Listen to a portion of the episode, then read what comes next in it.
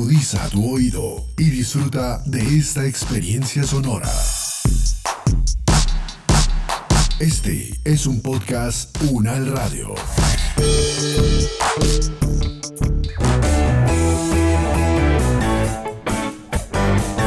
Salud Unal, contigo. Escuchar, aprender y compartir información de calidad sobre bienestar.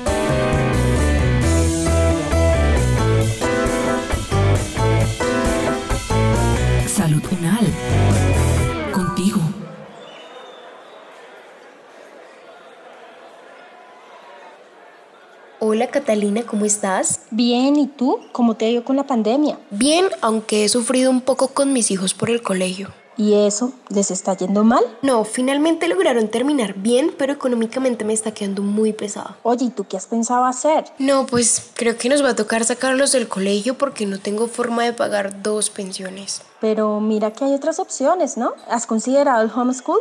Sí lo pensé, pero tengo muchas dudas al respecto. No entiendo bien cómo funciona y qué se necesita para hacerlo. Te tengo un amigo que sabe mucho del tema y puede responderte algunas preguntas sobre distintos tipos de educación. Si quieres lo llamamos. Oye, sí, me suena. ¿Podríamos llamarlo ya? Intentemos.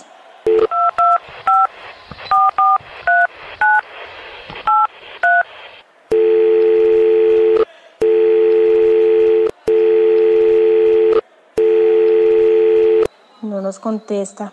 Ven, pero espérame a ver. Llamemos otra vez.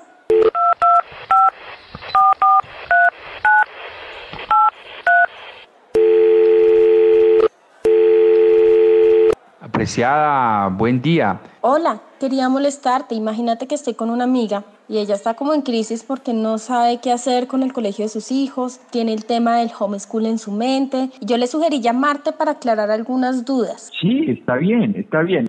Yo no entiendo muy bien cuál es la diferencia entre el homeschool y la educación en casa. ¿Podría explicarme un poco, por favor? Son diversas maneras de entender y practicarlo, ¿sí? Eh, familias que dicen hacer homeschooling, eh, lo que hacen es reproducir la, la, escolaridad convencional, pero la reproducen en su casa o en su grupo de, de aprendizaje, la reproducen a través de currículo, la, la, la, reproducen a través de las prácticas escolares convencionales, pero también hay familias que dicen hacer homeschooling que no reproducen esas prácticas, o si las reproducen, las reproducen en menor grado. El homeschool es una categoría en construcción, el, el homeschooling es una categoría compleja y en construcción, o sea, cuando tú dices homeschool, eh, entre las personas que nos hemos dedicado a estudiar sobre estos temas, no es suficiente para saber de qué estamos hablando, pero no solamente para las personas que hemos estado estudiando sobre estos temas, investigando sobre estos temas, es que cuando se hace trabajo de campo, yo llevo más de 15 años haciendo trabajo de campo en Colombia y otros países, el homeschool es practicado de muy diversas maneras, desde las que van, desde las formas, las prácticas más convencionales de la educación entendida como escolaridad obligatoria, familias que ponen en su casa mesa de trabajo, tablero y horarios y asignaturas y todo ese tipo de cosas. Hasta familias, como te decía hace un momento, y familias que se juntan con otras que dicen estar haciendo homeschool, pero no tienen ni horarios, ni tienen asignaturas, ni tienen tablero y las actividades son mucho más libres. ¿Cuál es la ventaja con estos tipos de educación? Pues eso también implica una, un, pues, digamos, mirar varios aspectos, ¿sí? A ver, la, la, las teorías y prácticas sobre el aprendizaje eh, en torno a las que hemos venido trabajando, lo que demuestran los estudios, las, las investigaciones, es que si a los seres humanos, niños, niñas, adolescentes y jóvenes, se les permite aprender a partir de sus verdaderos entusiasmos, de sus verdaderas motivaciones intrínsecas, pueden lograr construir todos los conocimientos necesarios para su buen vivir particular y colectivo, comunitario, social, relacional. Es eso, somos parte de una sociedad donde se ha asumido que el aprendizaje sucede por la educación entendida como escolaridad obligatoria, enseñanza obligatoria, tareas obligatorias. Lo que está generando estos procesos y lo que está contribuyendo la pandemia es visibilizar que hay alternativas educativas que la única manera de entender la educación no es a través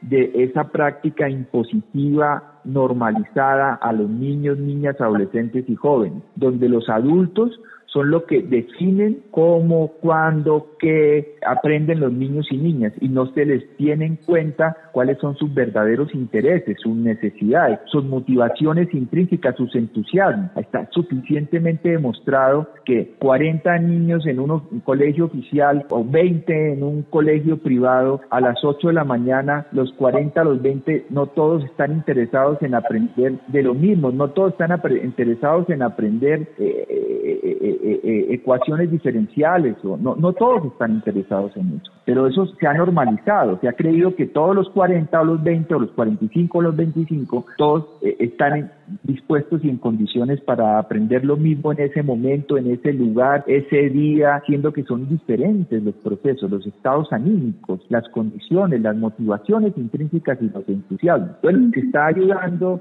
en este caso, si, te refieres a la, a la pandemia, es a visibilizar que hay otras maneras. Hay otras maneras también de acompañar el aprendizaje. Bueno, ¿y qué desventaja podríamos encontrar en este tipo de educación? E, e, es muy importante tener eh, muy en cuenta de manera permanente que los procesos de aprendizaje, y si se quiere de forma simplificada, los procesos de educación, dependen principalmente de las relaciones concretas que construyen los seres humanos concretos que están en esos procesos de aprendizaje o en esos contextos de educación, sea dentro o fuera de las instituciones educativas. hay que detenerse a observar, a analizar, a estudiar, a caracterizar de manera específica esas relaciones. Y esas relaciones, si son afectuosas, si son realmente cuidadosas, si realmente están validando las necesidades, los intereses, las motivaciones intrínsecas, los, los entusiasmos, principalmente de los niños, niñas, adolescentes y jóvenes, pues van a ser procesos de aprendizaje y si se quiere, insisto, de forma simplificada, procesos de educación satisfactorios que van a lograr construir conocimientos pertinentes, avanzados, eh, conocimientos académicos, científicos, eh, además prácticos que tengan que ver con la vida concreta de esos seres humanos ahí que están involucrados en esos, en esos procesos. Pero si esas relaciones son del otro tipo, son las relaciones caracterizadas por esas prácticas adultocéntricas, donde son los adultos, ya sean profesores, profesoras, mamás o papás o tías o cualquier otro adulto que acompaña a un niño y niña, que lo que busca es imponerle a ese niño y niña lo que ese adulto considera que tiene que aprender, obligarlo a aprender a través de la enseñanza obligatoria, de la escolaridad obligatoria, ya sea dentro o fuera de la institución educativa o las tareas obligatorias, pues vamos a seguir teniendo tantos o más problemas como los que evidenciamos permanentemente. Entonces, en el fondo el asunto no es si es una institución educativa la que acompaña principalmente o durante una buena parte de, de, las horas del día de un ser humano, sino son esas relaciones concretas, las relaciones. Hay vínculo de afecto, hay vínculo de cuidado, realmente se tienen en cuenta esas motivaciones, esas necesidades, se tiene en cuenta que el conocimiento científico, el conocimiento académico no puede estar desligado de las, de las emociones, de la, esa dimensión afectiva, emocional. Eso se tiene en cuenta. Entonces ahí empezamos a revisar asuntos aún son más importantes de si el proceso de aprendizaje sucede dentro o fuera de la institución educativa, porque el problema es bastante agudo. Hay muchas familias en este país muchas familias en la región, muchas familias en este planeta, pues que por los procesos sociales que han vivido, los procesos culturales, los procesos particulares de esos seres humanos, hoy en día adultos, no tienen las condiciones necesarias para acompañar de forma cuidadosa a estos niños y niñas. Oye, mira, qué interesante, nunca había visto la educación desde la importancia del vínculo. Ya entendí por qué cuando mi hijo me decía que no se llevaba muy bien con la profesora, le iba mal en la materia. En ese sentido, ¿cuál sería mi rol como madre y en general el de los padres? Sí, la, la, la, calidad del vínculo. O sea, necesitamos trabajar en mejorar la calidad del vínculo de las madres y los padres con sus hijos e hijas. Eso es fundamental si queremos realmente eh, mejorar la calidad educativa, que es la forma convencional en que se menciona, o si queremos transformar esta sociedad. Transformar el vínculo entre las, los adultos, madres, padres y otros cuidadores con los niños y niñas, adolescentes y jóvenes que realmente haya vínculos de afecto, vínculos de cuidado, que sean validadas las necesidades emocionales, afectivas de estos niños, niñas, adolescentes y jóvenes, que no sigan los adultos, llámense papás, mamás, tíos, tías, abuelas o profesores o profesores imponiéndoles a los niños y niñas lo que no necesariamente quieren aprender. Ellos van a aprender todo lo que necesitan. Entonces, estas investigaciones en las que hemos venido trabajando durante años demuestran eso. Niños, niñas, adolescentes y jóvenes, y hoy en día jóvenes inclusive que están aportando en la ciencia, fueron seres humanos que desde, desde el principio les permitieron aprender a su ritmo, de acuerdo a sus verdaderas motivaciones intrínsecas, de acuerdo a sus verdaderos entusiasmos. Y hoy en día aportan en la ciencia. Y allá hay casos que estamos sistematizando, casos que eh, los colegas de la Red Internacional de Investigación en Educación Alternativa en la que participamos vienen sistematizando, documentando desde hace bastantes años en diferentes lugares del planeta. Está la demostración. Están los estudios, están los referentes, las categorías teóricas que demuestran eso, pero también hay todas las demostraciones empíricas que cada vez apuntan más a que sí podemos transformar la educación, sí trabajamos desde esos verdaderos entusiasmos, motivaciones intrínsecas de los niños, niñas, adolescentes y jóvenes. Desde luego que eso es muy difícil para la mayoría de las personas, muy difícil, porque esto es una sociedad profundamente autoritaria, es una sociedad que ha normalizado la práctica autoritaria y en, en esta perspectiva la práctica adultocéntrica. Entonces es muy difícil para la mayoría de las personas confiar en los niños y niñas. Es muy difícil realmente confiar en los niños y niñas y en su proceso de aprendizaje. Afortunadamente cada vez hay más trabajos. Nosotros estamos contribuyendo en esos trabajos que demuestran que sí es posible. Bueno, y ahora con todos estos tiempos donde hay tanta tecnología, ¿cómo uno puede manejar la seguridad digital con los hijos? Sobre este tema de la seguridad digital hay hay la necesidad de develar también las causas de, todo este discurso hegemónico sobre la seguridad digital. En los trabajos que hemos venido revisando y en lo que hemos venido nosotros haciendo en términos de investigación y acción, hay demostraciones suficientes de niños y niñas que desde su nacimiento están en vínculo directo libre con máquinas digitales. 18 años después, esos niños y niñas no han tenido problemas en su relación con las máquinas digitales, ni dependencias, ni adicciones, ni consumos inadecuados de lo que circula por esas máquinas digitales. Tiene que ver con la confianza, con el acompañamiento afectivo y la confianza. Los niños, niñas, adolescentes y jóvenes, los niños y niñas tienen las condiciones todas necesarias para aprender lo que requieren y aprender las prácticas de autocuidado y cuidado con los demás. Pero si están en un entorno donde esas prácticas de cuidado con ellos no existen, se aleja la posibilidad también del aprendizaje y de ejercer las prácticas de autocuidado trabajar sobre aprendizaje, no seguir reproduciendo la idea que el aprendizaje se resume en la educación, permite hacer una comprensión transdisciplinar del fenómeno de, de, la construcción del conocimiento en los seres humanos, en este caso los niños, niñas, adolescentes y jóvenes. Entonces, el tema de la seguridad informática tiene que ver con esas características concretas de autocuidado y cuidado que tenemos los seres humanos, pero dependen de ese contexto relacional principalmente en lo que habitualmente llama familia o familias o esos contextos comunitarios. A mí me da mucho miedo que dejando a mis hijos en la casa aumenten los conflictos familiares. ¿Cómo se podría manejar esto? Durante estos meses de la llamada pandemia hemos estado en contacto, analizando procesos de decenas de familias. Algunas de esas familias, esta situación que tú describes de estar permanentemente mucho más tiempo en el hogar, en físico, ha implicado que se den cuenta que tenían unas prácticas no deseables con sus hijos e hijas al estarlos obligando permanentemente a acatar órdenes de una institución educativa que no necesariamente tenía en cuenta sus deseos de aprendizaje. Es decir, esas familias adultos, madres y padres, empezaron a raíz de la pandemia a descubrir que podían mejorar el vínculo con sus hijos e hijas. Y ese vínculo se podría mejorar, entre otros aspectos, a través de atender, validar sus necesidades de aprendizaje, sus verdaderos entusiasmos y motivaciones intrínsecas. Son las menos, pero esas familias que han venido haciendo ese recorrido durante estos meses son referentes fundamentales para visibilizar que se puede entender las relaciones familiares de otras maneras diferentes. En el otro escenario son muchas las familias que han tenido situaciones muy difíciles, conflictivas durante estos meses, porque han intentado seguir reproduciendo esas prácticas impositivas indicadas en muchos casos, no en todos los casos, desde las instituciones educativas. Entonces eso ha exacerbado las relaciones conflictivas, las situaciones conflictivas en, esos hogares. Esto para mostrar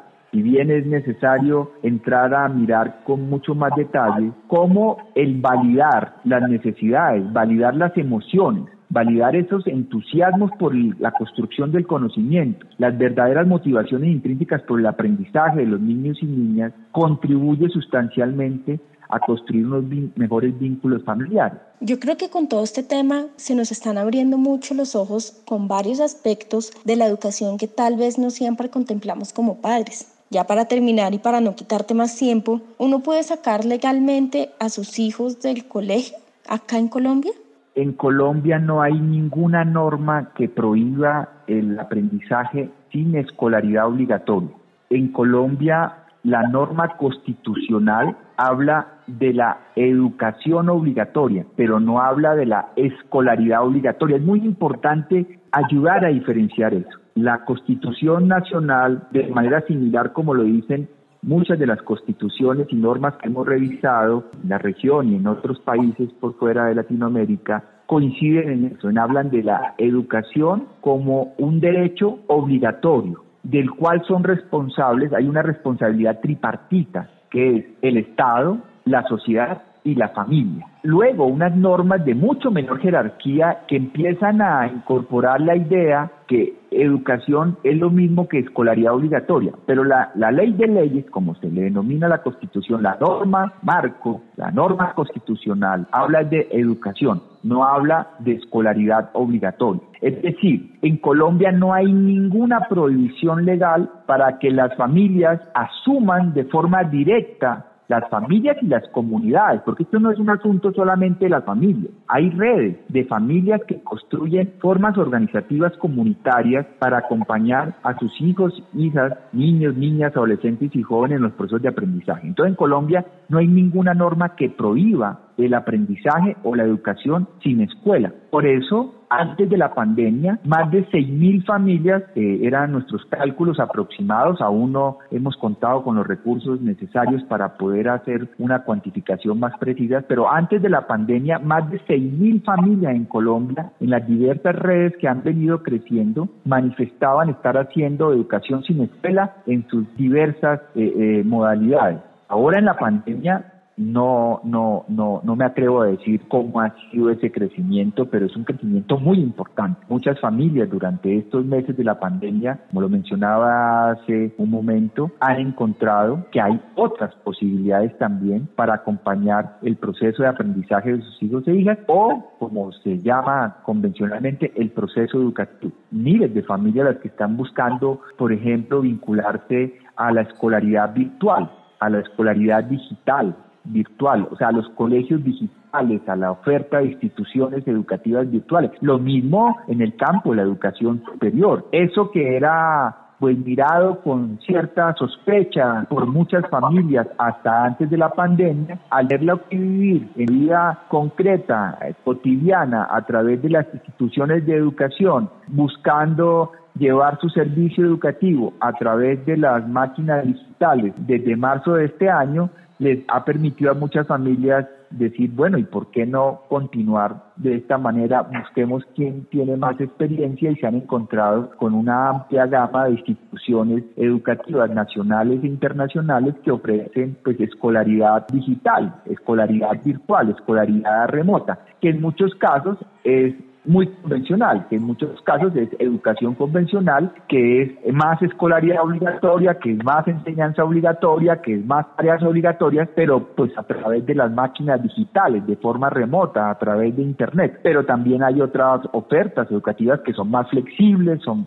menos impositivas, que tienen más en cuenta el parecer, las necesidades de los niños, niñas, adolescentes y jóvenes, de su contexto familiar, de su contexto comunitario. Entonces, esto que hemos llamado como la pandemia, ha posibilitado que para muchas más personas se empiece a hacer visible unos fenómenos que pues, son imparables y que es necesario desde los diferentes campos de estudio poderles poner atención y trabajar sobre ellos. Fabián, muchas gracias por toda tu ayuda. Me atrevería a cambiar los estereotipos de educación con mis hijos. Muchas gracias por todo esto que nos, nos hablaste hoy.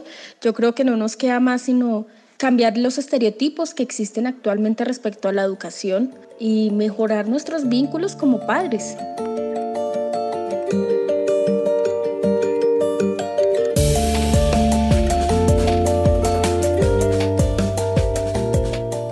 Es el momento de que cada uno desde sus hogares aporten el cuidado de su salud y de su comunidad. Es tiempo de sumar.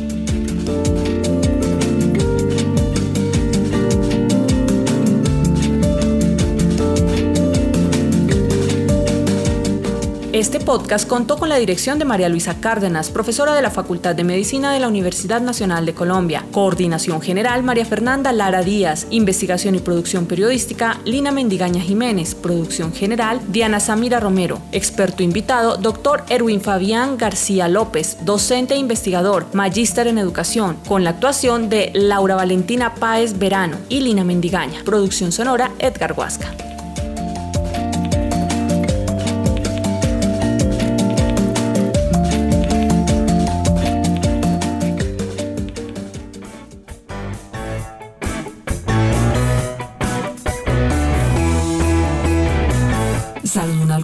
Es una producción de la Facultad de Medicina de la Universidad Nacional de Colombia en alianza con UN Radio.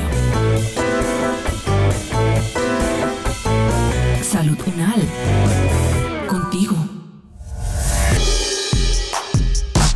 Opiniones aquí expresadas son de entera responsabilidad de sus autores y solo comprometen a los realizadores de este podcast. No representan necesariamente el pensamiento de la UN Radio ni la posición oficial de la universidad. Este y otros podcasts en nuestro sitio web podcastunradio.unal.edu.co. Universidad Nacional de Colombia, proyecto cultural, científico y colectivo de nación.